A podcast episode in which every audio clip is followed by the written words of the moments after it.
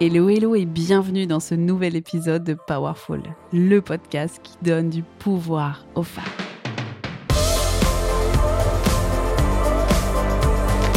Je suis infiniment reconnaissante que tu sois là pour refaire le monde.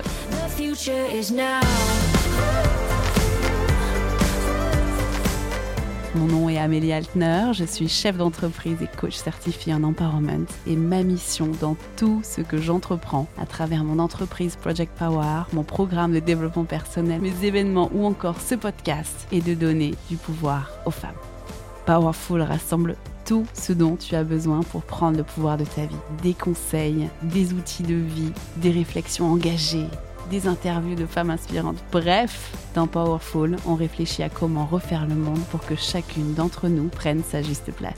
Et ça commence maintenant. Comment faire des enfants heureux?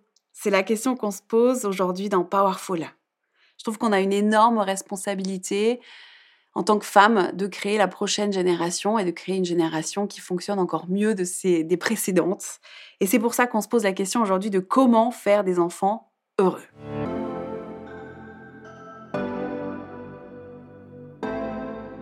Alors parce que moi, j'en ai pas personnellement encore des enfants, j'ai invité Sarah, Sarah qui est la fondatrice du Club des Daronnes et qui aide les mamans à vivre une parentalité plus épanouie. Et donc aujourd'hui, c'est la question qu'on se pose, comment faire des enfants heureux? Je vous souhaite énormément de, de fun et euh, j'espère que cette, euh, cet épisode vous apportera beaucoup, beaucoup, beaucoup de clés. C'est parti pour l'interview avec Sarah Nazir, la fondatrice du Club des Daronnes.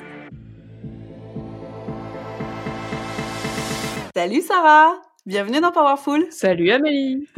Salut. Merci, d'avoir accepté mon invitation. Bah oui, merci à toi. Donc tu sais, dans Powerful, on est là pour euh, fusionner nos cerveaux et pour créer des nouvelles visions euh, pour que les femmes aient plus de place dans ce monde. Et aujourd'hui, on va parler d'une question qui est super intéressante, qui est comment faire des enfants heureux? Rien que ça, pas, pas de pression, tout va bien. Rien que ça. Donc Sarah, tu es la fondatrice de Club des Daronnes. Yes. Donc Club des Daronnes, c'est euh, comment je pourrais résumer ça? C'est euh, la plateforme euh, qui euh, donne toutes les ressources aux femmes pour être des mamans heureuses et des mamans cool. Exactement, pour être la, la daronne la plus cool du parc. Euh, c'est yes. ouais, et beau projet. Euh, L'idée du club des darons, c'est vraiment d'être centré sur les mamans. Souvent, on est centré sur les enfants, sur leur développement, justement comment les rendre heureux. Et en fait, tout ça, ça commence par les mamans. Donc, on va s'en, on va s'en parler. Et euh, actuellement, c'est plus de 500 femmes qui sont accompagnées, euh, soit au quotidien avec le club, directement, ouais. soit euh, vraiment sur des programmes très ciblés éducation pour survivre au terrible tout, pour retrouver du cool dans la famille et toutes ces choses-là. Donc tout ce qui va justement toucher au, bah, à l'équilibre familial et aux enfants épanouis, aux mamans épanouies. Excellent. On en a besoin. On en a besoin. Et tu touches un premier point qui est super intéressant, je trouve, quand on parle de, quand on parle d'avoir des enfants heureux, c'est d'avoir des mamans épanouies, des parents heureux. Mmh. Je pense que c'est le premier pilier fondamental. Tu me dis si je me trompe. Mais le premier pilier pour moi, c'est si on veut avoir des enfants heureux, on doit avoir des parents heureux. Tout à fait. Ça va être hyper important parce que euh, souvent on a les mamans, en tout cas, moi je travaille beaucoup avec des mamans, elles se concentrent beaucoup sur, et je vois qu'elles réagissent beaucoup sur tout ce qu'elles peuvent aller apporter, éveiller, euh, euh, outiller leurs enfants pour qu'ils soient à l'aise avec leurs émotions, pour qu'ils soient à l'aise avec eux-mêmes, pour qu'ils aient confiance en eux, etc. Mais alors elles-mêmes, la gestion, la connaissance de leurs émotions, euh, la confiance en elles-mêmes, etc. Elles, elles investissent pas du tout pour elles. Ouais. Donc ça serait, ça serait espérer, euh, de, enfin tu vois cet adage, euh, fais ce que je dis parce que je fais. Euh, ça serait dire ok bah fais absolument pas comme moi mais toi tu auras tous les outils pour le faire. Bah ça marche pas en fait. Je suis entièrement d'accord avec toi. Il y a un vrai décalage entre ce qu'on veut transmettre et ce que les femmes ont appris pour elles. Mm. le développement si tu veux d'un enfant passe en fait par nous-mêmes. On doit apprendre à gérer nos émotions. On doit apprendre à avoir confiance en nous. Et tout ça c'est des choses qu'on va transmettre du coup automatiquement. Et quand on est nous-mêmes alignés avec ce qu'on ressent en acceptation et nous-mêmes épanouis et ça c'est une vraie responsabilité qu'on doit avoir avant nous-mêmes avant de les avoir pour nos enfants euh, c'est là qu'on crée des enfants heureux. La génération précédente, c'est le meilleur euh, modèle, si tu veux, de ça, de dire, euh, c'est on a eu des parents qui n'étaient pas vraiment heureux, hein, on peut le dire comme ça, et qui nous ont dit, soyez heureux les enfants, soyez vous-même heureux. Mais on avait des modèles qui n'étaient pas heureux eux-mêmes, tu vois. Donc il y a eu un vrai décalage mmh. qui s'est créé entre ce qu'ils nous ont montré d'être heureux et ce qu'ils nous ont demandé de faire. Et là, je pense que notre génération, en étant maman, on a une vraie responsabilité de, de, de, de réaligner ça, de se dire si mes enfants me voient heureuse, ils auront la vraie définition de ce que c'est d'être heureux. Et donc, c'est plus de notre responsabilité de l'éducation, mais c'est une responsabilité envers nous-mêmes de se poser la vraie question, de se dire est-ce que je suis en fait épanouie? Est-ce que moi-même je suis heureuse? Donc, de remettre les mamans au centre. Est-ce que c'est ça le pilier? Exactement. Et la, et la vraie question aussi, c'est euh, attention, euh, 4 heures de philo, euh, c'est quoi être heureuse? Parce qu'en fait, finalement, quand on se dit ça, assez vite, on a l'impression qu'il faut avoir le panel complet de l'humain parfait, euh, qui aurait toujours la bonne réponse au bon moment, le bon, la bonne gestion des émotions, qui vivrait, euh, enfin, chaque matin c'est Disneyland dans sa vie, euh, défoncé à la joie, ça serait le, le bonheur, etc. Et en fait, ce qui va être intéressant, c'est de se dire, ok, par quoi passe mon épanouissement? Peut-être un peu se détacher de heureux, parce que finalement, quand on est dans l'injonction au bonheur et qu'on cherche absolument à être heureux, c'est t'es sûr de pas y arriver en fait. C'est plutôt se dire, ok, comment je vais rechercher mon épanouissement, me sentir bien avec moi-même? Et en plus, à partir de ce moment-là, je trouve que c'est forcément bénéfique dans le rôle de maman, parce qu'on va mieux se connaître et on va se foutre un peu la paix. Et on va arrêter de, dans la, la checklist de toutes les choses à faire, de toutes les choses. Euh, voilà, faudrait, faudrait que on soit les championnes. Enfin, je parle beaucoup d'émotions parce que je sais que c'est quelque chose qui cristallise beaucoup d'inquiétude chez les mamans. Ouais. On soit les championnes de de l'émotion, de la communication, etc. En fait, on n'a pas, on n'est pas tous les mêmes personnes. Il y en a qui sont meilleurs que ça sur ces sujets-là. Il y en a qui sont meilleurs sur d'autres choses. Il y en a qui, c'est leur kiff de créer des activités d'éveil, et il y en a, c'est leur kiff d'aller voyager. C'est ok de pas être la même personne, en fait. Et à partir du moment où on est aligné avec soi, bah, ça va être beaucoup plus simple de faire vivre sa relation avec son enfant et en plus de lui laisser l'espace d'être lui-même. Ouais. Parce que parce que finalement c'est ça le, le but. Et tu disais il y avait une nuance entre être heureuse et être épanouie et ça je suis entièrement d'accord avec toi. Être heureuse, c'est à l'instant T. D'accord? Être épanouie, ça enveloppe mm. toute la palette émotionnelle, c'est-à-dire je suis euh, heureuse, triste, euh, fatigué, euh, tu vois, on peut être épanoui, c'est-à-dire que c'est un sentiment qui se base sur le long terme et qui englobe tout ce qu'on ressent. C'est-à-dire c'est un sentiment de sens, ce que je fais a du mmh. sens, ce que je fais me me m'épanouit sur le long terme, mais c'est pas être heureuse à chaque instant T de sa vie. Et ça c'est super important de le dire parce que être maman, être femme, c'est pas être heureuse tout le temps. Ça n'existe pas. Mmh. C'est un enchaînement de décisions qui nous ressemblent, qui sont peut-être difficiles sur le moment, mais qui sur le long terme vont nous apporter du bonheur. Tu vois, c'est un enchaînement d'émotions, de je suis triste, je suis en colère, euh, je suis heureuse, je suis retriste, en colère. Mais si on le fait parce que ça a du sens, on est épanoui et ce sentiment, il est, euh, bah, il, il est important sur le long terme. Mais c'est pas de être heureuse tout le temps à court terme, tout de suite, tout de suite, tout de suite, tout de suite. Mmh. Donc finalement, faire des enfants heureux, c'est aussi une question de choix. Tout à fait. C'est complètement euh, assumer les choix de qui on est et de justement de presque de détacher le fait d'être heureux avec le fait d'être épanoui parce que sinon ça rend ton bonheur hyper fragile. Oui. Parce que le jour où il va t'arriver quelque chose de désagréable, bah tu seras plus heureuse à ce moment-là, à cet instant comme tu le dis. Et donc, du coup, tu peux aller assez vite, mhm. tout mettre à la poubelle. Moi, je vois, je vois des, pas mal de mamans qui font ça. Il se passe un truc dans la journée qui, qui, est pas fluide, où elles sont criées sur leurs enfants, où elles sont, elles sont pas senties bien. Il euh, y a plus rien qui va. Elles rejettent tout leur être, elles rejettent euh, euh, toute leur vie, alors que ouais, c'est une mauvaise journée, quoi. C'est pas une mauvaise vie. Et donc, du coup, de décorréler l'épanouissement et l'état de, de grâce du bonheur, ça, ça permet de, de se sentir mieux. Et ça, ça va passer effectivement par les choix qu'on fait et, et d'être sur des choix qui sont conscients et qui sont assumés.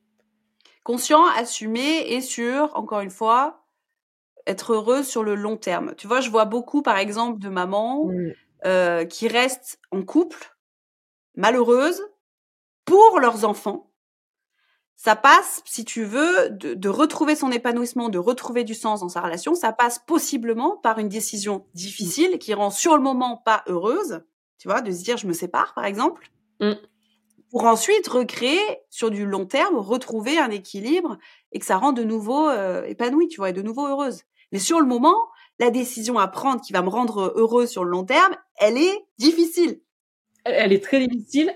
Et en plus, tu vois, d'aller se dire, parce que cet exemple, il est, très pertinent, je si on se parle de bonheur des enfants, de dire c'est pour les enfants que je le fais. La responsabilité que tu mets sur les épaules de tes enfants, elle est énorme.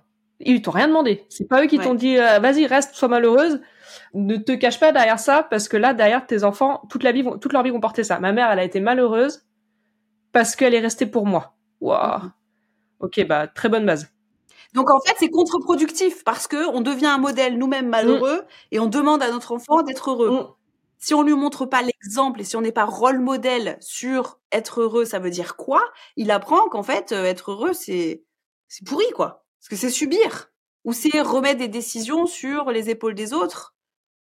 Donc on a un modèle de parent qui veut prendre des décisions pour le bien-être de son enfant, mais qui subit lui-même la décision qu'il prend. Tu vois le mécanisme Le, le, euh, mécanisme, c'est pas du tout bon. Et en fait, euh, ça enlève toute forme de responsabilité. Or, pour moi, l'épanouissement, il passe par la responsabilité, par le fait d'être mature dans ses décisions et d'assumer ses choix. Assumer ce qui va avec. Et, et, ça, en plus, tu vois, c'est intéressant parce que pareil, c'est un sujet qui intéresse beaucoup les mamans. Comment je rends mon enfant plus autonome, développer l'autonomie, etc. L'autonomie, c'est la responsabilité. C'est mes actions, elles ont des conséquences à l'échelle d'un enfant de 2, 3, 4, 5 ans. Euh, mais ça a des conséquences. Et c'est ça qui va rendre autonome. C'est de se dire, OK, je, je fais des choix. Euh, derrière, c'est ma responsabilité. Que ça soit de, je renverse un verre d'eau, je le nettoie, euh, je fais une crise au supermarché et donc j'ai des conséquences plutôt désagréables. Euh, ouais. Ça va avec ça. Et donc du coup, on attend ça d'un enfant de 3 ans, par exemple. C'est à cet âge-là qu'on il faudrait qu'il développe son autonomie de 3 ans, quoi. Et, euh, et parfois, en tant qu'adulte, on va un peu aller chercher des, causes et des raisons de son non-épanouissement ou de fait d'être pas très heureuse dans sa vie, la faire porter à d'autres personnes ou à d'autres circonstances ou à un environnement, etc. Et on ne prend pas la responsabilité de ça, quoi. Ouais. Donc en fait, d'essayer de justifier un non-choix plutôt que de faire un choix euh, qui euh, peut être difficile sur le moment et qui par contre est garant de euh, un investissement plus grand, enfin un épanouissement mm. plus grand plus tard. Alors après, il faut quand même remettre un peu de de mesure sur le monde de la maternité, oui. parce que parce que c'est souvent très dur d'assumer ses choix. Parce qu'il y a des injonctions qui sont énormes, des, des, modèles complètement irréalistes de, de, de maternité, de mère.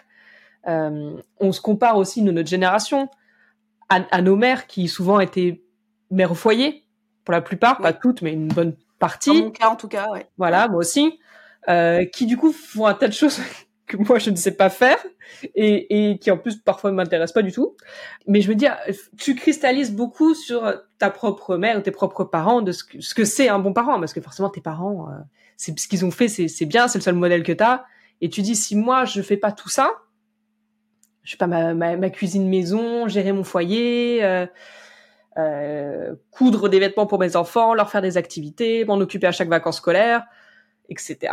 Euh, tu te dis, bah en fait, je suis une mauvaise mère, je suis pas à la hauteur. Et puis en plus, tu vas aller sur les réseaux sociaux avec toutes celles, tout le storytelling et la mise en scène de chacun pour aller montrer, si si, regarde, moi, je suis une bonne mère, je suis une bonne mère pour aller se rassurer. Waouh, le cocktail détonnant derrière, bah vas-y pour savoir qui tu es en tant que mère et d'aller assumer tes choix derrière. Oui. Pas évident qui est intéressant, ce qui est important de dire dans le choix, c'est que peu importe les choix qu'on fait, il y aura des conséquences et positives et négatives. Il n'y a pas un seul choix mm. euh, qui n'a pas de conséquences positives et négatives, tu vois. Peu importe ce qu'on choisit. Un exemple que j'aime bien donner, tu vois, qui est assez marquant, c'est de dire, par exemple, je choisis de faire un seul enfant. Mm. Un seul enfant, d'un point de vue psychologique, c'est déjà un traumatisme. Parce qu'il est tout seul. Mm. Tu vois? Je choisis de faire maintenant deux enfants pour éviter le traumatisme du, de l'enfant seul, tu vois. deux enfants, je crée un autre traumatisme. qui est que le premier enfant doit euh, en fait splitter l'attention qu'il reçoit avec le deuxième. Et donc du coup euh, ça crée aussi un autre traumatisme. Donc que tu sois enfant seul ou que tu sois enfant aîné du coup d'une fratrie ça va créer de toute façon un impact sur l'identité de ton enfant. Donc, en, psychologie, on parle toujours de traumatisme. C'est, peut-être fort de dire ça, mais c'est en fait, c'est simplement une influence que ton choix a sur ton enfant, peu importe ce que tu fais. Donc, quoi qu'il arrive, le tout, c'est toujours de regarder qu'est-ce que j'ai comme conséquence en positif, en négatif, de peser le pour le contre, qu'est-ce qui me ressemble le plus et de faire des mmh. choix en conséquence. Donc, si tu as, par exemple, euh, le sujet de l'accouchement, moi je le vois en coaching, c'est un, sujet qui est hallucinant, qui fait vraiment peur. Euh, il y a des femmes qui choisissent de faire une césarienne pour pouvoir euh, repartir avec l'enfant sous le bras et puis ne pas avoir de faire à l'accouchement qui leur fait vraiment peur. D'autres choisissent de faire un accouchement naturel où il n'y a pas de péridurale, etc. Quoi qu'il en soit, si tu veux, si la maman est à l'aise avec la décision et que la décision la rend heureuse, l'enfant il se portera bien. Si tu as énormément peur de l'accouchement et que parce qu'on t'a dit qu'il fallait qu'absolument que l'enfant il sorte euh, naturellement euh, parce qu'il y avait des bactéries super qui sortaient au même moment et que ça allait booster le système immunitaire de ton enfant, on l'entend ça. Mais si elle est hyper stressée de ça, toute la peur mentale qui se crée, elle est de toute façon, elle redescend en ligne directe sur l'enfant. Donc tu vois, l'un comme dans l'autre, si elle est beaucoup plus à l'aise et beaucoup plus sereine avec la décision de faire une césarienne, let's go quoi. Bah, ouais, tout à fait. Et le euh, parce que souvent, la, la conclusion, c'est en fait, je vais tout faire. Je vais prendre aucun risque parce que justement, ah cette peur du traumatisme, je vais créer un traumatisme. Euh, et donc, du coup, mon enfant, euh, sa vie est flinguée, quoi. Elle, elle, va créer une autre dynamique, de se dire, OK, qu'est-ce que je veux, qui je suis, qu'est-ce que je transmets, qu'est-ce que, quel choix je fais avec. Quel choix je fais Exactement. Et en fait, c'est plus les choix, c'est les to-do le choix de tout. C'est les to-do list de tout ce qu'il faut faire parce que c'est le mieux c'est le mieux. Il faut accoucher sans péridurale parce que c'est le mieux. Euh, et derrière, il faut lui donner euh, enfin une diversification menée par l'enfant parce que c'est le mieux. Il faut faire ça parce que c'est le mieux. Il faut faire que du maison. Voilà. Et il faut travailler à fond. Il faut. et il y a plus de. On se perd. On se perd parce que c'est pas qui on est. C'est une checklist qui a été donnée en plus en, piquant un peu partout. De, le mieux de chaque monde. Ok, bah cool. Mais en fait, euh, ça veut pas dire que ça fait un monde cool pour toi. C'est pas, pas, ça la réalité. C'est-à-dire que ces personnes-là ont fait ces choix-là, mais tu connais pas tout le reste de leur vie et tous les autres choix qu'ils ont fait pour mener ce, ce, cette chose-là à bien. Et donc on tombe dans la to-do list, on fait plus de choix. On a l'impression de faire des choix, de faire le choix du mieux, et en fait on est dans le, on est dans le non-choix, on est dans, le, dans l'illusion euh, qu'on est en train de tout faire, et donc on tombe dans la checklist, on tombe dans le stress. Et donc on s'épuise. On s'épuise. Donc forcément on est moins épanoui, moins heureuse, et donc automatiquement les enfants le sont moins aussi si on est stressé, si on est fatigué, si on n'a plus d'énergie parce qu'on donne tout, euh, tu vois, et qu'on fait pas de choix et que du coup on est partout tout le temps, super bien, hop au top, ben on n'a plus du tout de patience avec les enfants, on s'énerve pour euh, pour rien, euh, tu vois. Mmh. Ça a une vraie conséquence aussi sur la relation que tu crées avec l'enfant, quoi. Et t'as moins de ouais, t'as moins de présence. Il va faire un pimpon avec son camion de pompier, tu vas péter un câble parce qu'en fait tu supportes plus le bruit parce qu'en fait t'es saturé, t'es à un niveau de stress tellement élevé que le moindre petit stresseur, boum, ça va partir super fort. Et, et qu'en plus, tu vas te culpabiliser avec ça. tu vas te culpabiliser en disant, oh là là, mauvaise mère. Ouais. Ah. Exact. Ça, c'est un, un, vrai sujet aussi quand on parle de choix. Et ça, c'est un, un, sujet qui touche vachement sur la maternité, je trouve, c'est la culpabilité. J'ai l'impression, alors moi, je suis pas encore maman, et c'est pour ça que je t'invite aujourd'hui qu'on en parle pour avoir ce point de vue de maman aussi. C'est de dire, j'ai l'impression qu'à partir du moment où on a des enfants, on a une culpabilité qui est renforcée, décuplée. Ah ouais. Qu'est-ce qui se passe? Qu'est-ce qui se passe? Eh ben, c'est une bonne question. Euh, moi, j'ai une théorie, hein, c'est que la culpabilité elle est dans la poche des autres, tu vois. Tu la perces, paf, elle arrive. Parce que tu parles à une femme enceinte, elle est détendue, elle t'explique qu'elle, euh, sa vie va pas changer, euh, que ça sera exactement pareil. Tu la revois deux semaines après son accouchement. elle est en train de se questionner sur est-ce qu'elle rajoute une cuillère de lait ou pas, ou 30 millilitres, et comment elle fait, etc. Euh, est-ce que le transat c'est le bon? Est-ce qu'elle est pas en train de lui flinguer sa mobilité avec ce transat? Enfin, euh, on, on, bascule dans un autre monde. Euh, je pense qu'il y, y, a pas mal de, de, choses qui fait que ça se déclenche. C'est cette, envie absolument de bien faire, cette envie potentiellement de, de réparer si on n'est pas ok avec soi. Je, je crois mm. que vraiment, euh, c'est très exact. ses propres blessures, mieux faire voilà. que nos parents ont fait avec nous, par exemple. Ouais. Et en fait, au, au lieu de regarder et de prendre ce qui était cool, ce qui était moins cool, et en fait, moi qui je suis et qu'est-ce que je vais amener dans cette relation, on va essayer d'aller euh, réparer, compenser, construire dans, dans l'opposition au lieu de construire dans qui on est dans la dans l'inverse, dans l'inverse de ce qu'on a vécu nous-mêmes. Ouais. Et, et donc déjà ça, ça va, ça va commencer à ajouter à la culpabilité, à cette envie de bien faire. Parce que aussi, il faut se dire que au moment où on a des enfants, bah, jusqu'à ce qu'on ait des enfants, on n'a pas eu d'enfants, quoi. Donc on est, on est débutant. On est maman stagiaire. On, ne sait rien. Exactement. Et c'est vrai que dans la notion de choix, pour assumer un choix, il faut déjà comprendre. Mais exactement. Donc il y a une vraie volonté d'apprendre aussi, de tester, donc d'apprendre en testant plusieurs choses. Ça va pas avoir un impact hallucinant sur la vie de ton enfant si tu testes deux trois trucs, tu vois, si tu testes un transat et une balançoire et je sais pas quoi. Euh, donc faut se s'autoriser à tester de nouveau.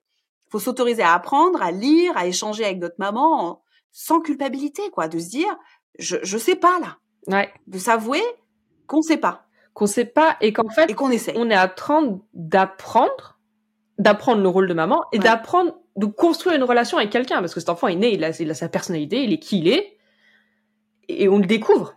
En fait, on ne connaît pas euh, cet être humain jusqu'à ce qu'on commence à interagir avec lui. Et donc on construit ça et c'est et en fait c'est comme toute relation humaine, bah des fois euh, des fois tu, tu te plantes. des fois des fois t'essayes quelque chose, ça fonctionne, le lendemain euh, ça fonctionne plus. Euh, tu tu tâtonnes, t'essayes et en fait mais je crois que même tu vois après après 15 ans de mariage, tu tâtonnes encore sur certains sujets. Alors du coup, ton, ton, enfant, il a euh, trois semaines, deux ans, trois ans, tu aurais les solutions à tout. Impossible. Tu tâtonnes. Ça, c'est, je pense que, enfin, c'est plutôt pour déculpabiliser, mais ça explique pas vraiment la culpabilité. Ça. Et en fait, il faut déculpabiliser, se dire, quoi que je fasse de toute façon, ça aura une influence positive et une influence négative, c'est-à-dire des traumas aussi, sur mon enfant. Je ne peux pas protéger mon enfant à 100%, ça n'existe pas. Nous aussi, on a vécu, euh, on a été enfants. Nous aussi, nos parents, ils ont donné de leur mieux et on a eu des traumatismes et on s'en porte pas plus mal aujourd'hui. Donc, il faut aussi remettre ça dans la balance, de se dire, peu importe en fait si, si je fais des erreurs, je vais en faire quoi qu'il arrive et mmh. il s'en portera pas plus mal. Et il faut bien se dire qu'une relation humaine, parce qu'en fait c'est ça, hein, l'éducation c'est une relation humaine. Hein, euh, oui. Ça se joue pas sur une interaction.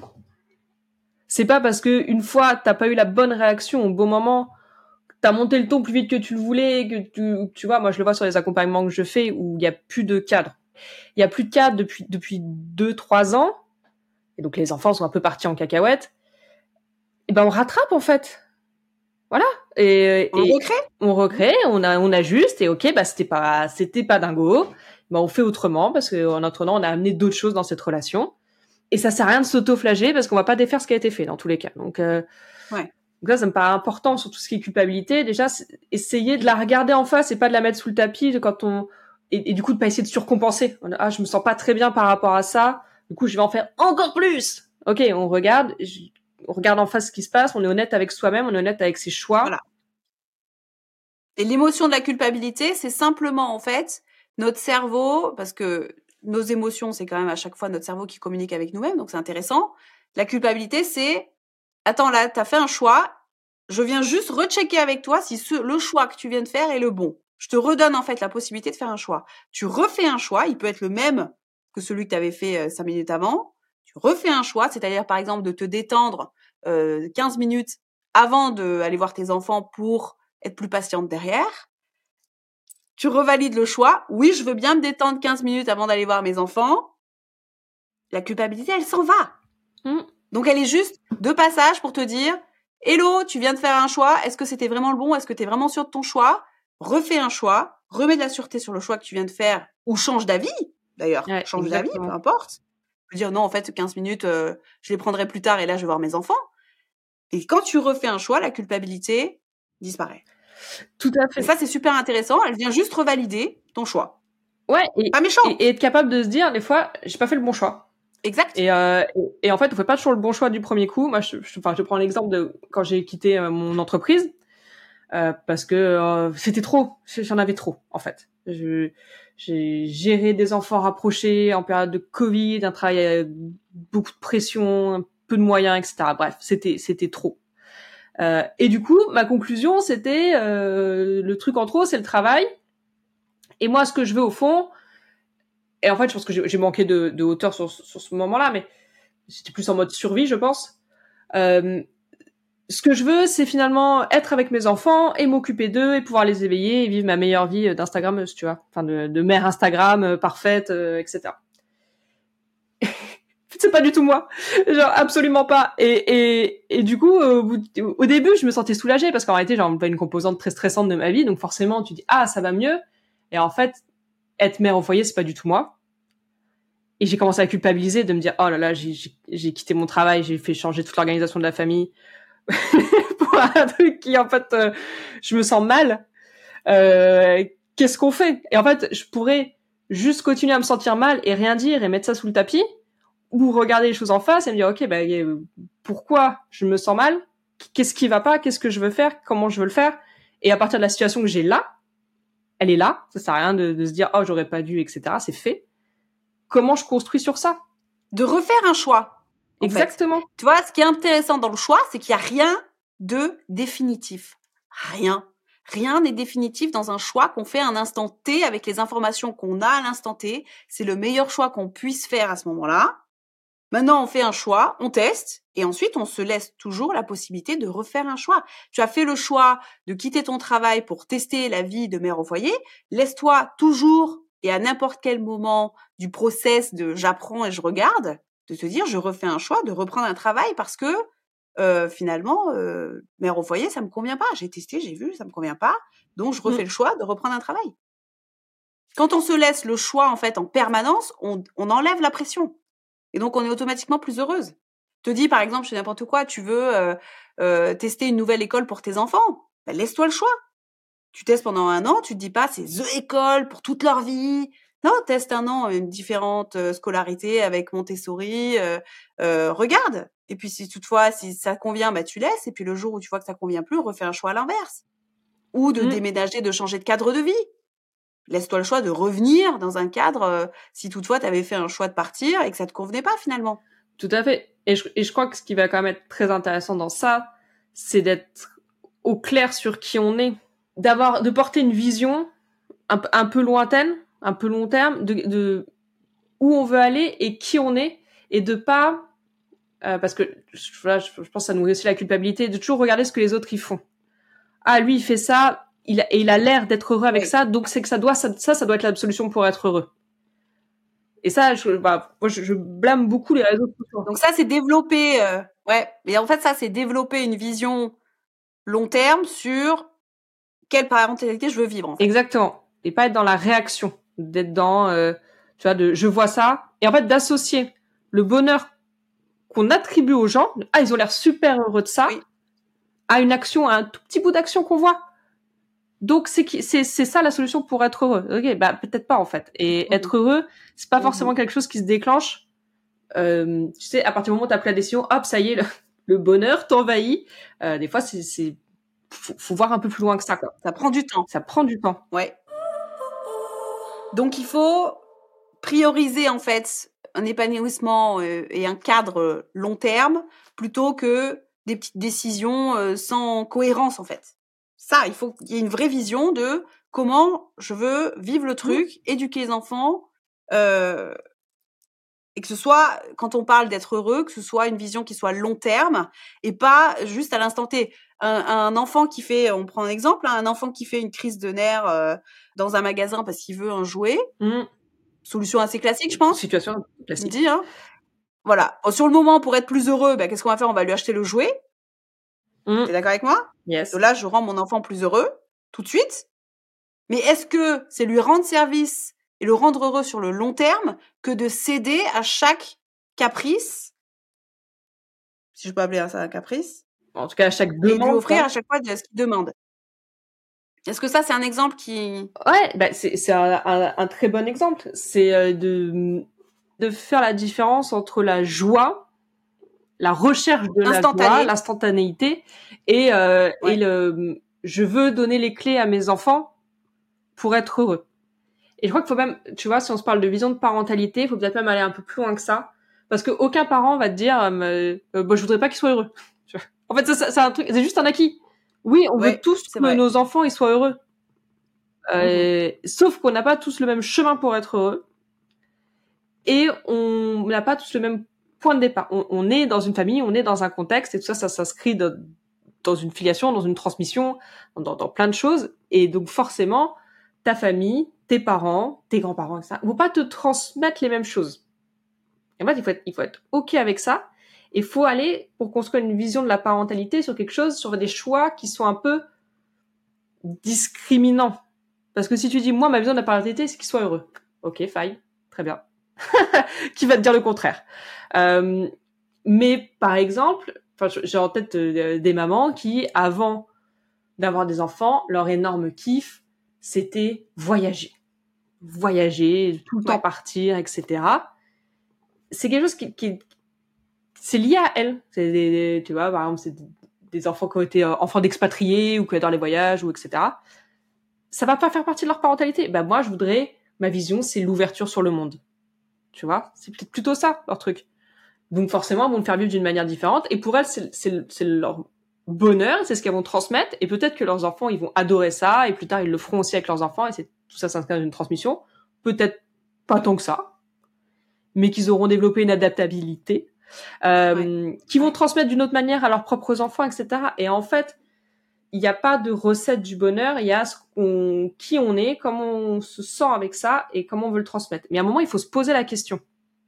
Ça, ça me paraît essentiel. Et je trouve que c'est une question qu'on pose aux hommes et qu'on pose pas aux femmes. Les, les, les hommes, on leur, je pense à, l'exemple d'un podcast euh, de Daron, où une des questions qui revient à chaque fois dans les interviews, c'est mais toi, tu, qu'est-ce que tu veux que tes enfants aient gardent de toi, des transmissions, etc. Et les femmes, dans tout, ah, il y en a beaucoup des podcasts sur la maternité. On leur parle de leur accouchement, de leur vie de famille, de leur gestion du quotidien on reste à une échelle mm-hmm. plus petite. Ouais, une échelle de, de ouais, gestion du quotidien. Voilà, d'enchaînement de faits à gérer. En fait, une gestion euh, instantanée encore une fois, et il n'y a pas de prise de recul, de jeu des zooms pour savoir je veux mener le truc où. Donc en fait, définir un cadre dans lequel ensuite je vais faire des choix en fonction du cadre que j'ai défini. Parce que tu vois, quand on parle de, de choix sur le pilier précédent, on parlait des choix, d'assumer ses choix. Mais si c'est des choix qui sont ancrés dans une, dans une euh, vision qui est long terme, euh, ou une vision d'ensemble, c'est beaucoup plus facile de faire des choix qui nous ressemblent dans une euh, perspective long terme. Faire des choix et se poser des questions toutes les deux secondes, de savoir si c'était le bon choix ou pas, tu vois, c'est très, c'est très stressant finalement. Mmh. Quand on a une vision long terme, on sait exactement ce qu'on veut transmettre à nos enfants, que par exemple, euh, ils peuvent pas tout avoir. Voilà, que euh, c'est euh, normal qu'on ça qu'en tant que parent, on dise non et que l'enfant doit accepter le non. Et ben sur le moment quand il nous fait une crise, beaucoup plus facile de dire non que si on hésite à ce moment-là de se dire attends mais qu'est-ce que mon enfant va penser de moi? Est-ce que je vais le rendre malheureux si je lui dis non tout de suite? Mmh. Est-ce que je suis obligée de lui acheter ce jouet? Donc avoir cette vision long terme, en fait, ça simplifie aussi les choix du quotidien. Exactement, exactement. Et ça va, comme tu dis, ça va, en fait, ça permet de sortir du détail. Parce qu'en fait, quand on, on, est tout le temps dans la gestion du quotidien et de l'immédiateté et de l'émotion tout de suite, on, on, essaie de préserver, et, et, du coup, en restant plus dans, il faut que mes enfants soient heureux, mes enfants doivent être heureux, on va essayer de préserver à tout prix la, joie. Sauf en plus, les enfants, euh, c'est une espèce de mini machine à kiff. Eux, ce qu'ils recherchent, c'est le kiff instantané tout le temps. C'est le, ils sont drivés par leur désir, en fait. Et, nous, on, a comme travail de remettre de la hauteur sur ça. Sauf que quand on est entraîné tout le temps dans le dans le quotidien, dans le faire, etc., c'est hyper dur de reprendre de la hauteur et de se dire, attends, mais où je vais en fait? Qu'est-ce que je suis en train de faire Non, je suis tellement mhm. occupée avec ma charge mentale et toutes les tâches que j'ai à faire, et on se retrouve enfermé là-dedans. Je trouve que les femmes, on se retrouve vite enfermées là-dedans et enfermées dans, dans une toute petite échelle. C'est-à-dire qu'on est hyper concentré sur là, notre enfant de 3 ans, et on se dit pas, ok, attends, dans 10 ans, dans 15 ans, qu'est-ce que je veux qu'il ait comme, comme valeur, comme transmission? On est concentré sur, il faut qu'il gère ses émotions, il faut faire les crises, gérer les crises, etc., etc., je dois accueillir et tout ça. Euh, reprenons un peu de, hauteur, et ça, ça implique aussi de se faire de la place pour soi. Parce que construire une vision de la parentalité, c'est un peu construire une vision de sa vie, ça prend un tout petit peu de temps. Euh, et c'est pas quelque chose qu'on fait en un, en un claquement de doigts, en fait. Ça doit rester évolutif, ouais. Exactement. Et donc, qu'est-ce qu'on qu'est-ce qu'on peut se poser comme question pour définir sa vision de la parentalité? Est-ce que tu as deux, trois questions qu'on peut se poser euh? ça, ça, serait par exemple de se dire, quand, quand ils seront adultes, quand je serai plus là, qu'est-ce que je veux qu'ils gardent? Qu'est-ce que j'ai envie qu'ils aient comme, comme qualité? Comme, euh, comme valeur? Qu'est-ce que j'aimerais qu'ils transmettent à leur tour à leurs enfants? Mm-hmm.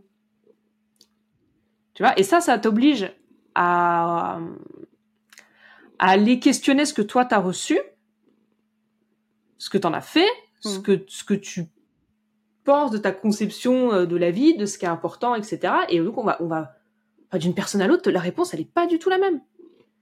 Et ça va être de, se dire, euh, euh, tu vois, un, exercice que je trouve intéressant, c'est de se dire, vas-y, décris un peu ta vie idéale, quoi, à, quoi ça ressemble, etc. tu tu noircis un peu de la page, quoi. Et après, tu prends deux idées fortes là-dedans, deux idées qui sont vraiment essentielles pour toi, et tu essaies de refaire cette vision-là en une phrase, avec ces deux idées fortes. Quoi. Parce qu'en fait, si tu fais, ah, si tu décris ta vie idéale, bah oui, tu vas fourre tout, hein, tu vas tout mettre. Hein. Tu fais la totale, t'es dans la checklist, t'es au top, etc. Mais si à un moment tu dois faire un choix et qu'il y a deux trucs à transmettre, c'est quoi? Et c'est c'est pas facile, hein, parce que parce qu'entre la première fois où tu vas le faire et, et tout ce que ça va déclencher comme réflexion et, maturer, déjà c'est un peu long. Ouais. Et puis surtout, t'es pas toute seule. À part si voilà, bah, les, mamans qui sont qui sont mamans solo, mais il y a quelqu'un d'autre avec qui composer avec ça. Il faut s'aligner avec ça.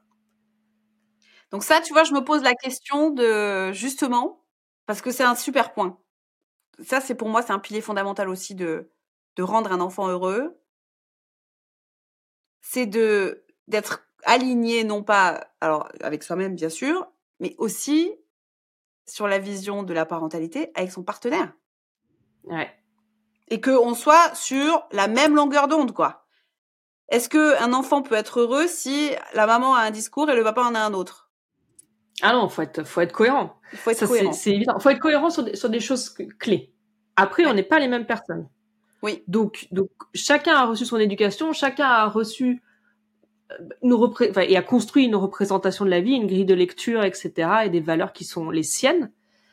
Chacun va aller faire vivre sa propre relation avec son enfant et transmettre des choses différentes. Enfin, tu vois, je pense que si tu te questionnes, t'as pas reçu les mêmes choses de ton père et de ta mère. Bien sûr, ouais mais ça va pas en, en quel Moment, à quel moment la vision, elle doit être liée là? La vision, elle doit être très liée en tout cas, au moins sur l'exécution du quotidien. D'accord. C'est-à-dire que par exemple, si on se dit, tu vois, truc très basique, euh, il y a un des parents qui dit non au, Kinder euh, au supermarché, tu vois. Ouais. Et que l'autre parent il dit oh c'est bon, euh, donne-lui son Kinder. Là, enfant malheureux. Tu vois, ouais, l'enfant se dit pas, il y a, il y a un tissu d'adultes autour de moi qui est, qui est, contenant et qui est cohérent et je peux leur faire confiance. En fait, c'est des fois c'est oui, des fois c'est non. Euh, quel est le sens de tout ça, quoi? Hmm. euh, Pareil, tu vois, si euh, je prends l'exemple de la religion parce que moi, mon, mon mari, il est musulman. Ouais. Moi, non. Euh, et c'est quelque chose qui est très important pour lui je vais pas aller, et pas pour moi, ouais. je vais pas aller saper les croyances qu'il essaie de transmettre à ses filles en disant oh ouais, bon. tu vois avec des petites punchlines euh, voilà je, je respecte ça parce que c'est quoi ce qu'on a eu avant tu vois euh, et je vais pas aller euh, saper ou décrédibiliser ses valeurs à lui et ça amène aussi des conversations sur ok euh, si on dépasse la croyance oui ou non, euh, la forme de la religion, le nom de la religion, peu importe. C'est quoi les valeurs que tu mets derrière? Est-ce que moi je me retrouve dans ces valeurs? Et comment je peux faire vivre ça pour que ça soit aligné avec moi?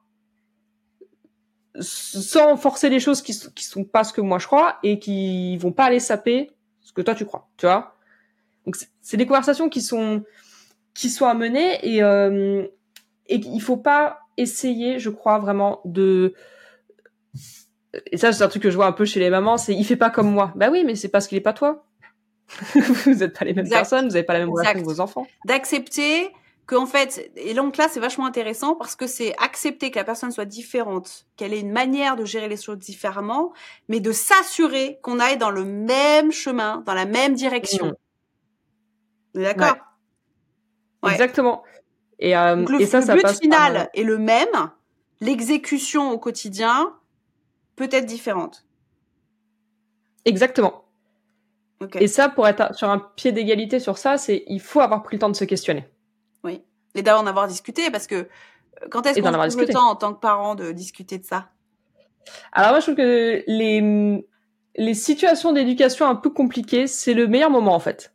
Mmh parce que tu te dis, ok, on a telle, telle situation telle problématique. Ouais. Voilà, on a telle problématique, euh, l'enfant qui fait des roulades au supermarché ou qui dort pas la nuit et qui exige qu'on reste, ça c'est une problématique qui arrive souvent, qui exige qu'on reste à côté de son lit pour s'endormir. Et du coup, on n'a plus de soirée, etc. Et en fait, avant, c'est dire comment on gère ça? Et en fait, ce point de départ là, il va ouvrir la discussion parce qu'il y en a un qui va dire bah moi je pense qu'on continue et l'autre qui va dire mais moi je veux pas en fait. Ok. Alors du coup, qu'est-ce qu'on a On implique de chaque côté comme valeur, représentation, croyance?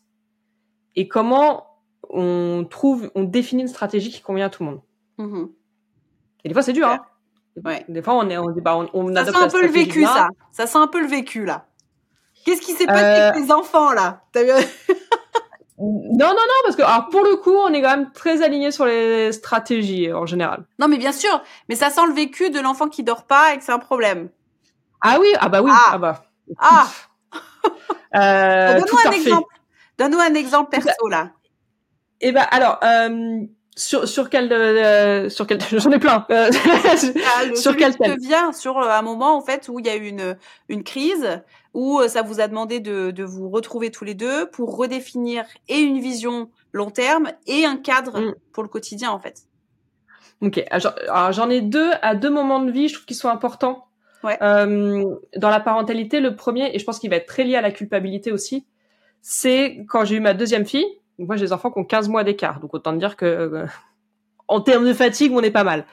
Euh, quand ma deuxième fille est arrivée, donc j'étais en mode, je vais, je vais l'allaiter, etc. Et en fait, au bout d'un mois et demi, de mois, j'en pouvais plus. Mais j'en pouvais plus.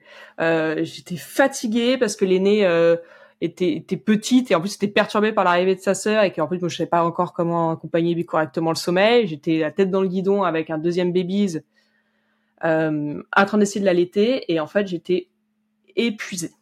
Ouais. Et l'allaitement c'est quand même le sujet de culpabilité maternelle. Euh, numéro un. Numéro un, je pense. en tout cas sur les tout petits. Ouais. Euh, parce que parce qu'il y a un truc très primaire, très nourricier, tu vois, je, je, peux donner à manger à mon enfant et toutes les vertus que ça a et blablabla et blablabla. Et donc du coup, j'avais une partie de moi qui disait arrête parce qu'en fait, si on se reconcentre sur la vision, c'est pas ça qui est important. Mais j'arrivais pas à reprendre cette hauteur-là. Et j'étais en mode, il faut que je continue, j'en peux plus, mais faut que je continue, faut que je continue, faut que je continue. Jusqu'à ce que du coup, on ait une conversation où, où en fait, moi, tout se mélangeait de, oui, mais comme j'allais, je suis moins dispo pour l'aîné, et je suis moins dispo aussi pour toi parce que je suis hyper fatiguée, et euh, en même temps, c'est hyper important, etc. Et, et le mec m'a quand même remis de la hauteur en disant, mais c'est quoi qui est important en fait? L'enfant soit nourri. C'est ça l'important numéro un, on est d'accord? Hmm. Et ou, que on puisse tenir le coup. Bien sûr. Là, avec nos enfants rapprochés, et qu'on puisse un peu aussi profiter du, fait d'avoir de créer une fratrie, etc. Qu'est-ce qui est important, quoi? Ouais. Et ah ouais, c'était une vraie question parce qu'il m'a dit peu importe ta réponse, moi je te soutiens. Donc si mhm. tu veux continuer à l'été, je vais m'adapter. Avec Anna, on va s'adapter, on va trouver des façons de faire. Si toi tu juges qu'en fait c'est pas ça que tu veux, bah, c'est fine, on passe au biberon en fait. Et du coup, d'avoir quelqu'un qui te remet un peu de hauteur, tu dis ok, très bien, calmons-nous, ça va bien se passer. Euh, donc j'ai arrêté euh, et, je me suis préservé, ce qui est pour la suite euh, essentiel, quoi, parce que finalement, je te donne du coup mon deuxième exemple de moment clé dans la parentalité. Et c'est quand, quand Anna avait donc l'aînée avait deux ans, qu'elle dormait plus qu'elle mm. dormait plus et il fallait qu'on reste à côté de son lit pour qu'elle s'endorme ou dans le couloir et si elle se réveillait au milieu de la nuit, il fallait retourner à côté de son lit quoi. Et autant te dire qu'elle se réveillait très très souvent. Donc plus de soirée, plus de nuit, on était arrivé euh, je crois pendant des mois à dormir peut-être 3 4 heures par nuit à tel point que moi j'étais angoissée le soir à l'idée de me coucher en me disant mais qu'est-ce qui va m'arriver cette nuit quoi? Et comme t'imagines, un niveau de fatigue euh, dans un couple, Autant te dire que ça se clashait euh, très très très très fort. Ouais, ouais. Et on a mis beaucoup trop de temps, là, je pense, à avoir une conversation. parce qu'on faisait que de se dire ça va passer, ça va passer, c'est une phase, ça va passer, euh, et qu'on trouvait pas en plus d'informations parce que alors là, tu vas sur les réseaux sociaux pour chercher ça. Euh, merci la culpabilité, merci les conseils en carton quoi. Je crois que le, pire des conseils, enfin que j'ai vu en plus plein de fois, c'est oui là tu te plains mais plus tard tu regretteras. Ah bah merci, bah super donc euh, j'ai même pas le droit de de pas être très satisfaite de pas dormir quoi. Et là en fait ce qui a été un, un game changer parce que vraiment tout se dégradait. Hein. Euh, la, la, vie au quotidien devenait un ouais ça devenait un enfer. On dort pas, on devient des monstres hein, c'est clairement. Ouais c'est ça c'est tu t'as plus aucune patience avec tes enfants tu supportes plus rien, t'es épuisé, tu tiens que sur les nerfs, au travail t'arrives à rien, avec ton mec te parle, t'as envie de lui arracher la tête, enfin vraiment euh, à l'enfer. Et en fait, là, il y a une conversation, euh, faut, faut, faut qu'on arrête, faut qu'on change. Ce qu'on fait, ça, ça fonctionne pas. Il a fallu vraiment la reprendre beaucoup de hauteur et de se dire, enfin, et se dire des discours qu'on n'entendait pas ailleurs. De se dire, on a peut-être le droit de dormir. C'est quand même fou de se dire ça. On a peut-être le droit de dormir et de dire à notre kid, il y en a marre, tu vas dormir en fait. Et, euh, et de se dire, ok, là, on va mettre un stop et puis euh, on va faire ce qu'il faut pour, euh, pour, pour, que ça s'arrête. C'était remettre un cadre qui était en fait plus autoritaire? C'était remettre de l'autorité, ouais. C'était remettre de l'autorité, c'est remettre du cadre. Le cadre, c'est pas que de l'autorité, ça va être, euh, c'est en fait, c'est tout un changement de posture et c'est euh, de sortir d'un comment dirais-je, d'une relation où on est égaux. Parce que ça, je crois que ça, ça, ça, ça nuit énormément. Parce qu'on veut faire des enfants heureux, on a l'impression qu'il faut se mettre absolument à leur hauteur. Oui. Et, euh, et les traiter comme des mini-adultes. Tout en se disant, mais ils sont, ils ont pas la maturité pour être des mini-adultes. Donc, euh, comment on gère ça en fait pour euh, pour se faire aimer aussi un peu best friend non? Il y a pas cette relation ouais, best ça, friend avec son enfant je veux être la maman cool exactement et du coup d'oublier aussi la responsabilité de qu'est-ce que je veux lui transmettre et qu'est-ce qu'il doit apprendre pour la vie et, et, comment je me comporte au quotidien face à ça et qui de, qui certaines fois demande de l'autorité de la responsabilité un cadre clair, net, précis, et pas euh, un bon temps entre copines. Exactement. Et, et en fait, de aussi accepter mm. que les parents sont là pour aimer les enfants, mais la réciproque n'est pas vraie. On n'a pas à chercher l'amour de ses enfants. Ouais. Alors, rassurez, heureusement, c'est un acquis. les enfants nous aiment. Ouais. Mais quand on est toujours dans le dans cette volonté de d'être aimé de ses enfants, on peut pas prendre des décisions qui sont justes pour eux. Parce que et donc ils seront pas heureux. Parce que ouais, parce qu'en super intéressant. Parce qu'en fait, tu, tu vas là, en ayant peur de pas être aimé de tes enfants, tu vas retomber dans euh, la satisfaction immédiate pour pas qu'ils me disent euh, je t'aime pas, t'es méchante. Parce qu'ils vont le dire. Mhm. Ils vont le dire à 3 ans, ils vont le dire à 15 Ils vont le dire. Mais oui. Donc euh, il faut il faut être droit dans ses bottes et faut être capable de pas se laisser atteindre par ça. Donc c'est-à-dire qu'en termes d'amour propre, il faut aussi être droit dans ses bottes. Parce que quand tu es tout se donner de l'amour soi-même. Exactement. Parce que si t'attends, tu donnes ce rôle-là à ton enfant de t'aimer, tu lui donnes un pouvoir immense sur toi. Et, toi. De te contrôler et de contrôler ton quotidien, tout ce que tu veux. Exactement. Et de devenir non heureuse. Et donc. Et en fait, tu lui rends pas ça parce que quand tu donnes un pouvoir comme ça, il est pas équipé pour gérer ça. C'est comme si tu donnais, euh, euh, les clés euh, d'un étoilé à. Ta bagnole. Ta bagnole. À quoi? À 3 ans. Les clés de ta bagnole à 3 ans, quoi. Euh, ouais, ah ouais, je, je verrais plutôt comme euh, euh, je disais, les, les, clés d'un étoilé à, à quelqu'un qui vient de commencer son CAP cuisine et qui a 14 ans, tu vois. En lui disant, bah, allez, fais tourner la baraque. Euh, le niveau de stress et le... t'es sûr que ça va se casser la gueule. Ouais. Et après, tu vas lui dire, ah, t'as vu, t'as pas, pas du tout réussi, je t'ai donné des, responsabilités absolument disproportionnées par rapport à tes compétences et ça fonctionne pas, je comprends pas il faut, il faut être le chef de cuisine. Euh, il faut sortir de cette relation d'égal et de se remettre dans une position asymétrique. Et en fait, ça veut pas dire que si t'es le chef étoilé et tu considères ton, ton kid comme ton commis, qu'il y a une relation euh, tyrannique ou humiliante ou quoi que ce soit. Juste, en fait, j'ai quelques décennies de plus d'expérience de la vie. Et je, et je, je, décide. Et je te guide dans la vie. Et mon but, c'est de te faire grandir en donnant des choses qui sont accessibles Et il n'y a pas de rapport de force avec ça. C'est juste, c'est pas la même chose.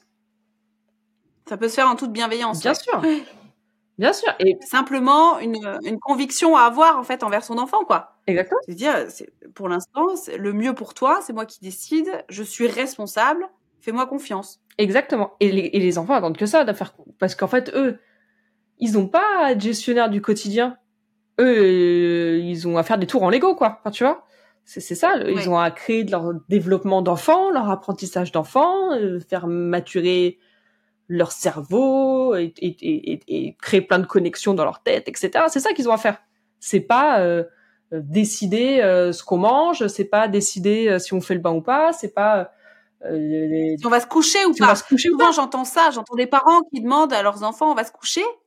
Je me dis mais c'est plus une question à poser là, je tu vois, c'est c'est là pour l'instant, il faut dire on va se coucher, c'est pas une question, c'est un point point d'exclamation mmh. Donc, quel est le cadre que tu as remis à l'époque pour que ça s'arrange avec les filles? Ah bah alors, euh, il y avait pas mal de taf. Hein. Il y avait pas mal de travail parce que parce qu'au final, euh, bah, c'est ce que je disais. En fait, t'es t'es pas t'es pas parent euh, avant d'être parent. oui. Quand quand t'as pas forcément non plus l'éducation, le cadre le plus épanouissant non plus, c'est pas évident. Donc tu vas avoir tendance justement, et je pense que c'est ce qu'on a fait, à construire en opposition au lieu de construire en, en, en disant je, ce que je prends, ce que je prends pas. C'était genre je, je, prends rien et moi je je suis la nouvelle génération et la nouvelle génération on sait que et les neurosciences disent que et machin on sait mieux que tout le monde. Euh, on va euh, en toute ça en, on va en toute humilité réinventer l'éducation. Euh, alors oui il y a des choses qui ont changé tant mieux. Euh, mm. Mais il y a quand même des choses qui sont intéressantes à garder. sur, justement euh, réussir à garder de l'autorité sans peut-être avoir l'autorité que, que, certains d'entre nous euh, ont eu, qui est qui est qui est pas euh, forcément l'autorité rassurante, mais qui était forte, voilà, et qui était violente. Voilà. Dans mon cas, violent. C'est ça. Tu vois, ouais. Ce qui ne se fait plus du tout, donc c'est pas rentrer là-dedans non plus. Non, c'est plutôt de dire, ok, moi je, je, bah justement, je me positionne comme le, le chef étoilé je, j'ai une vision pour mon restaurant, j'ai une vision pour ma famille. Voilà, et, euh, et en fait, je te guide parce que je, je veux aussi que toi, tu deviennes chef étoilé. Et donc, il n'y a pas d'humiliation là-dedans. Euh, il y a, c'est l'autorité qui rassure. Et c'est l'autorité qui rassure qui fait que, bah, en fait, quand c'est l'heure de dormir, c'est l'heure de dormir. Et quand on va dans un magasin, euh, c'est moi qui choisis et et t'as pas ton ton ton opinion à donner sur ce qu'on va choisir, ce qu'on va mettre dans le caddie. Mm. Par exemple. Par exemple. Euh, c'est en fait c'est c'est pour moi je moi je vois quatre grands euh, piliers sur euh, ce qu'est un cadre. Euh, il y a l'autorité, il y a la clarté, la clarté des rôles, la clarté de l'organisation du quotidien, etc. Il y a la cohérence. Parce que je disais tout à l'heure, les parents qui vont pas s'appeler leur autorité, les parents qui sont qui disent d'être heureux et qui le sont aussi. il y a la, la cohérence entre. En fait, ce que je dis, ça arrive. Ma parole, elle est fiable. Donc, ce qui fait que si je te dis non et, tu vas arrêter de, protester, et tu oui, fais confiance. Mais s'il te dit, on va faire ça et ça va être cool, on va le faire et ça va être cool. Tu vois Ça va dans les deux sens. Mm-hmm. Et puis mm-hmm. évidemment, il y a l'amour en fait. Mm-hmm. l'amour, le fait de passer du bon temps ensemble, d'avoir une relation qui soit riche, euh, où il se passe des choses, où, où, on communique et on kiffe, on se fait des bons souvenirs. C'est l'équilibre entre tout ça en fait. Ouais ça qui va créer un cadre. Euh, Parce que je, tu vois, j'avais l'impression donc de l'extérieur que on est passé d'une, d'une, quand même d'une génération où l'éducation était très autoritaire, mmh. euh, violente psychologiquement, physiquement. On donnait des baffes euh, facilement, des claques, tu vois, c'était assez, assez logique, assez normal. Et aujourd'hui, on a basculé dans un truc qui est complètement à l'inverse. Il faut qu'il n'y ait plus du tout d'autorité quand on parle de, de, de, de psychologie positive, de d'éducation positive, etc., que ça doit être que être du positif, du mignon, du machin. Euh, est-ce que est-ce que c'est sain de basculer de, de, de, d'un point à l'autre pour qu'un enfant soit heureux? Bah, en, en, fait, d'un extrême à l'autre. Le, le il y, a, y a, quatre grands types d'éducation et l'éducation qu'on essaie de viser, c'est l'éducation qui soit épanouissante et c'est vraiment l'équilibre entre mmh l'autorité et l'amour. C'est vraiment ça. Euh, aller dans, le tout amour, ça va vers le laxisme. Et, et ça peut même, tu vas, tu vois, tu vas dans beaucoup le don de toi et l'écoute et l'accueil, etc. Et en fait, ça te laisse plus d'espace en tant que parent. Ton enfant, en réalité, il est stressé parce que parce qu'il est, il a tellement de choix et d'options devant lui. Et, tu sais, Et oui. on, va, on part sur la métaphore du restaurant, c'est les cartes sans fin. Tu sais, tu sais même plus ce que tu dois choisir. Donc ça te crée du stress. Ouais. Et donc il va être très sollicitant avec les parents. Et les parents, au bout d'un moment, ils en peuvent plus. Et là, ils virent dans l'autoritarisme, ils pètent un câble et ils se mettent à crier sur leurs enfants parce qu'en fait, ils en peuvent plus. Donc, donc on essaie de pas en arriver là, de justement mettre du, du cadre, des limites pour que pour pour pas qu'on soit tout le temps qu'on qu'on aille toucher les limites des parents et qu'ils aient des réactions hyper euh, violentes. Et, et donc oui, je pense qu'il y a une vraie un vrai changement de paradigme entre les là dans les différentes générations et que finalement il y a une construction euh, qui se fait justement parce que il y a des choses qui n'ont pas été digérées. Tu vois, Oui. euh, les, les parents qui refusent Et il y a des vraiment blessures. beaucoup de- Oui.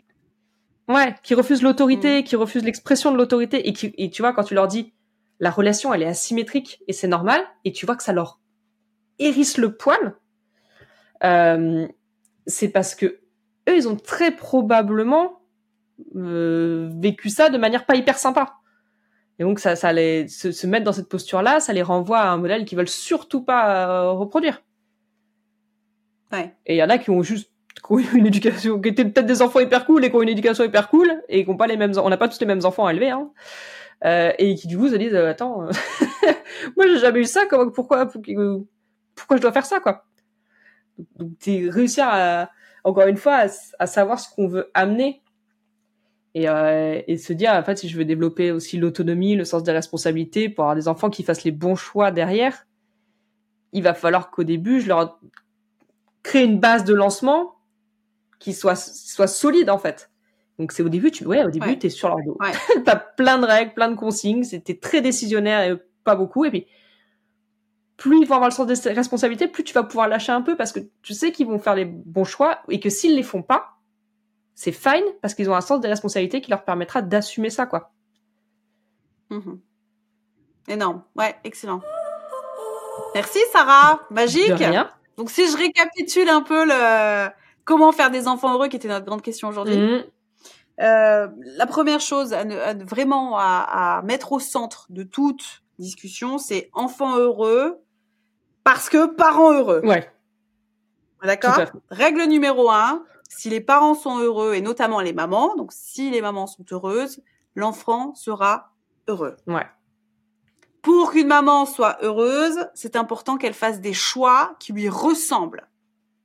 Tout à fait. Deuxième pilier. Mm. Troisième pilier, pour que les, les choix qui nous ressemblent aient du sens pour un enfant et qu'il soit heureux grâce à ça, il faut qu'il y ait une vision long terme.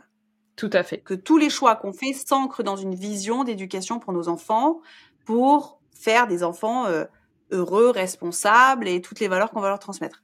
Le cadre, Mm. long terme. Et la, la dernière chose ensuite, c'est-à-dire que d'une vision long terme, on doit pouvoir appliquer ça au quotidien dans un cadre euh, qui là encore nous ressemble, nous épanouit. C'est un cadre qui est euh, évolutif, en alignement avec la vision long terme, en alignement avec le partenaire, Mm. ce que lui aussi a envie de transmettre, pour que ce soit plus facile déjà et beaucoup plus cohérent pour l'enfant, parce que tout ce qui a du sens pour lui le rend heureux. Tout à fait. Tu as tout, très parfaitement résumé la, la recette, euh, la recette des enfants heureux. Ça a La recette ça a miracle si simple. La recette miracle Et donc ça, je pense que c'est très important de le remettre au centre, c'est de dire que notre responsabilité avant tout face à nos enfants, c'est de leur montrer par nos agissements, par la manière d'être, par ce qu'on ressent nous-mêmes, ce que c'est que le bonheur, Hmm. Ce que c'est que d'être heureux. Ouais.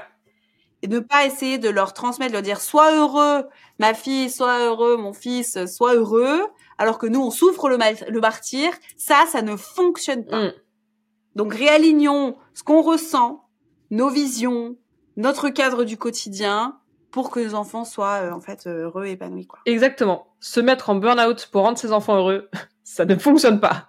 Ça marche pas. Il, il faut bien se dire que, moi, tu vois, pour moi, la, la maman, la daronne, dans notre société, c'est la clé de voûte de la famille. C'est elle qui tient toute la structure. Alors certes, ça devrait être un peu moins comme ça, mais c'est, c'est, c'est, ça repose énormément C'est encore le cas. Oui. Et, ouais. et en fait, la clé de voûte, c'est celle qui tient toute la structure. Si elle s'écroule, tout tombe. Donc en fait, c'est là qu'il faut aller mettre du soin, c'est là qu'il faut aller mettre de l'attention, parce que c'est toujours plus simple quand on va bien d'aller gérer ce qui va pas dans le quotidien. Oui, ou générer du bien. générer du bien. Je vais bien, je génère du bien, je vais mal, je génère du mal. Entre guillemets, c'est l'équation, elle est très rapide, quoi. Euh, ouais. Oui. Alors après, il y a des gens qui sentent pas bien et ça, ça va avec leurs enfants parce qu'elles arrivent à faire, tu vois, le pont, mais ça, ça tient pas dans la durée, quoi. Mais c'est vraiment là qu'il faut aller, euh, qu'il faut apporter son attention. C'est d'abord sur soi, et parce que parce qu'en fait, il faut pas oublier que la personne qui a permis de créer cette famille, c'est la femme que t'étais, toi à la base, mmh. et que cette femme-là, elle a pas mmh. disparu, et que c'est avec cette femme-là qu'à un moment qui a décidé je vais faire une famille et son plus a dit ah bah ouais grave parce que ça serait vraiment trop bien que toi et moi euh, on fasse des mini nous quoi et qu'en fait d'un coup cette femme là on, on, l'honore plus on la on la fait plus vivre on s'occupe plus d'elle. Alors que c'est elle le point de départ de tout. Dans elle, il y aurait, pas cette famille, il y aurait pas ses enfants. Ni de ce qu'elle aime. Ouais. On s'occupe plus d'elle, ni de ce qu'elle aime, ni de ses besoins. On les remplit plus. Mm. On s'éloigne de soi. Exactement. Voilà. Donc, en conclusion absolue, prenez soin de vous, les darons. Exactement. Vous aurez des enfants heureux. Et c'est tout ce qu'on vous souhaite. Merci infiniment, Sarah, d'être venue aujourd'hui euh, partager tes neurones avec moi pour qu'on fasse avancer ce monde et que ce monde soit une place meilleure pour nous les femmes. On vous embrasse très fort. Avec plaisir. Merci de votre écoute. Merci. Et à bientôt. À bientôt. Chacune de nos histoires compte parce que les histoires qu'on crée aujourd'hui pour nous, c'est les histoires qu'on laisse aux générations de demain. Alors pour toi-même et pour nous toutes, merci infiniment d'avoir été là aujourd'hui avec moi, d'avoir écouté cet épisode jusqu'au bout. Partage un max ce podcast parce que plus on est à réfléchir, plus on est à déconstruire, plus on est à évoluer, à devenir nous-mêmes, à faire bouger les lignes de ce monde, plus chacune de nous sera épanouie, plus chacune de nous aura sa place et plus ce monde nous ressemble. Si cet épisode t'a plu, mets 5 étoiles sur Apple Podcast prends le temps de lire chacun de vos commentaires. Bienveillance, c'est un cadeau pour mon cœur et pour tout le travail que ce podcast représente. Alors j'ai décidé que j'élirais le plus beau des commentaires et la personne choisie recevra un cadeau. Sortez vos plus belles plumes, vos mots de bienveillance et écrivez un commentaire sur Apple Podcast avec 5 étoiles. Il ne me reste plus qu'à t'envoyer tout plein d'amour, une énorme dose de power et rappelle-toi de rester powerful parce que ce monde a besoin de toi.